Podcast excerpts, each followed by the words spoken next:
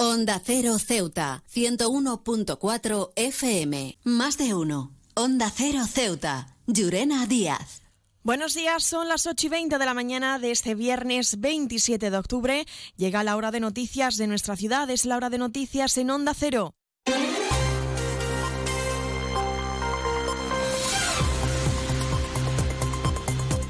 Y comenzamos, como siempre, el informativo conociendo la previsión meteorológica. Según apunta la Agencia Estatal de Meteorología, para la jornada de hoy tendremos cielos cubiertos con chubascos débiles, temperaturas máximas que alcanzarán los 22 grados y mínimas de 18. Ahora mismo tenemos 20 grados y el viento en la ciudad sopla de poniente. Servicios informativos en Onda Cero Ceuta. Pues ahora sí, entramos de lleno en nuestros contenidos. El Grupo Parlamentario Popular en el Congreso ha registrado un escrito para exigir una fecha para la celebración de la Junta de Portavoces. El diputado del PP por Ceuta en el Congreso, Javier Celaya, vuelve a denunciar que el hemiciclo se encuentra en absoluta parálisis para mayor comodidad de Sánchez mientras se celebran negociaciones, ha dicho porque el gobierno está en funciones, pero el Parlamento no lo está y por tanto es necesario que el, gobierno dé cuentas ante eh, los representantes de la soberanía nacional de todas sus acciones durante estos meses, que no han sido pocas desde luego. Eh, a la vez que se ha solicitado esto, pues eh, se pide también la comparecencia del propio presidente en funciones, Pedro Sánchez, para que me explique cuáles han sido los acuerdos y las decisiones tomadas en el Consejo Europeo del pasado 17 de octubre. Además, el Partido Popular pide la comparecencia del ministro en funciones de Exteriores de José Manuel Álvarez. Según ha señalado el senador del PP por Ceuta, Abdel Hakim Abdeslam, se debe explicar los mecanismos y gestión que el gobierno en funciones está practicando ante la llegada de inmigrantes a las Islas Canarias. Todas aquellas zonas costeras y regiones que están sometidas a esa presión necesitan nuestra comprensión, necesitan nuestra solidaridad, necesitan nuestro entendimiento y nuestro apoyo, y sobre todo el de las autoridades competentes en la materia. Por tanto, todo lo que repercuta en esas regiones nos repercute en general. Tanto pedimos el apoyo y las soluciones que se le puedan dar a esta crisis que ya digo es humanitaria pero que también afecta a las condiciones mm, de las regiones receptoras de, de estos migrantes. También el Partido Popular llevará al Senado una moción para intentar recuperar las bonificaciones a la seguridad social, considerado como lo más justo y beneficiosos para las ciudades autónomas. Según la senadora Cristina Díaz, solo tres empresas se han beneficiado en nuestra ciudad en este cambio. Es derogar lo que hay actualmente y volver a las bonificaciones que había eh, con anterioridad al 50%. Eh, por todos he sabido que, en el, creo que lo decía el otro día el presidente lo del siglo XXI, que solamente había habido tres empresas que se habían acogido en el mes de septiembre a estas bonificaciones y que no sabemos si esto les funcionará o no. Ya sabéis que en el momento que pueda haber, por cualquier tipo de circunstancia, la que sea un despido, una baja, eh, deberían de hacer la devolución de, de la bonificación. Entonces nosotros sí estamos trabajando. CESIF es otra clase de sindicato. Independiente y profesional, transparente y cercano. Sindicato más representativo en las administraciones públicas de España y en muchas empresas privadas.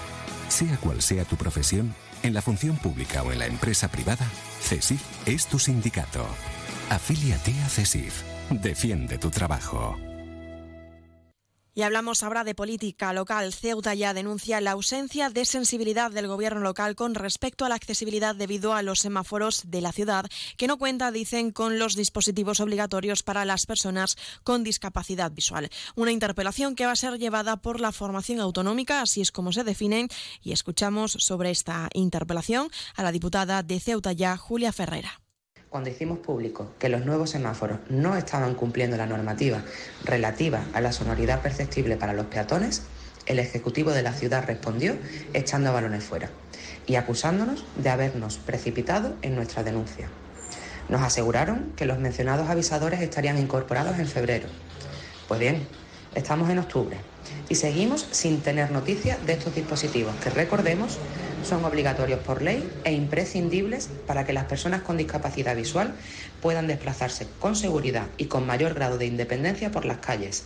He viajado por todo el mundo y de Ceuta me encantan las murallas reales, el parque mediterráneo, las vistas desde los miradores, pero su café, vaya café, uno de los mejores que he probado y de eso sí que entiendo, Café Borrás, el café de Ceuta.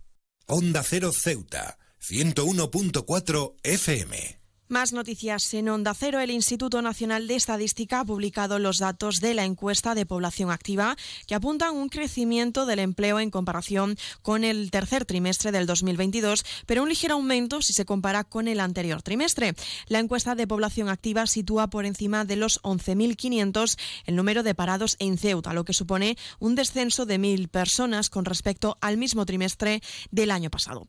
Y hablando de, del de, ofertas laborales. Las hablamos ahora del Ministerio de Educación y Formación Profesional porque ha cambiado el calendario escolar en este curso en Ceuta de acuerdo con una propuesta formulada por el Foro de la Educación con el fin de que los días del fin del Ramadán y la fiesta del sacrificio del 2024 sean días no lectivos. Desde esta forma, las jornadas del día 10 de abril y el día 17 de junio estarán incluidas en el calendario laboral como días festivos y tampoco serán días lectivos. Y en sucesos contarles que la Guardia Civil ha detenido a dos pescadores marroquíes que ocultaban a cuatro inmigrantes dentro de su patera. Sorprendidos en pleno pase a la altura de la potabilizadora, ambos han quedado arrestados por un delito contra los derechos de los ciudadanos extranjeros. Los Lion Days de Peugeot incluyen VPST, ventajas por ser tú una oportunidad con todas las letras para disfrutar de ventajas exclusivas en todos los vehículos nuevos y con entrega inmediata. Solo del 16 al 31 de octubre. Inscríbete ya en peyo.es. Borras y Ballesteros, visítanos en Avenida Marina Española número 30.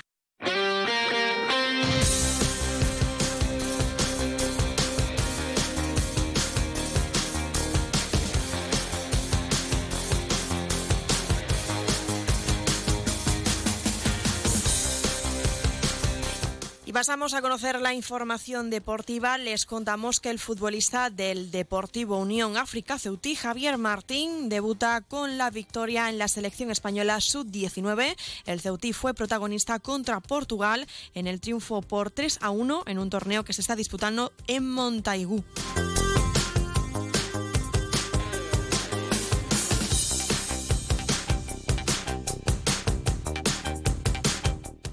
También contarles que el candidato a la presidencia de la Real Federación de Fútbol de Ceuta, Carlos Jaramillo, y su equipo han presentado lo que podría ser la nueva Real Federación de Fútbol de Ceuta. Un proyecto que, según ha explicado, pretende dar un giro con grandes novedades como una residencia para futbolistas o un centro de formación deportivo.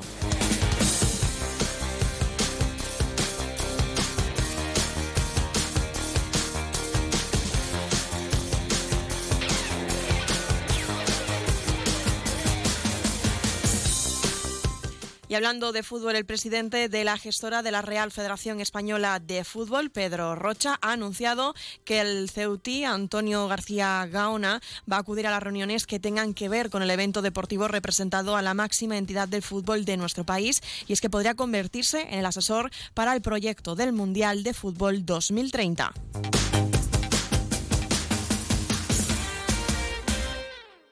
Más de uno. Onda Cero Ceuta. Llurena Díaz.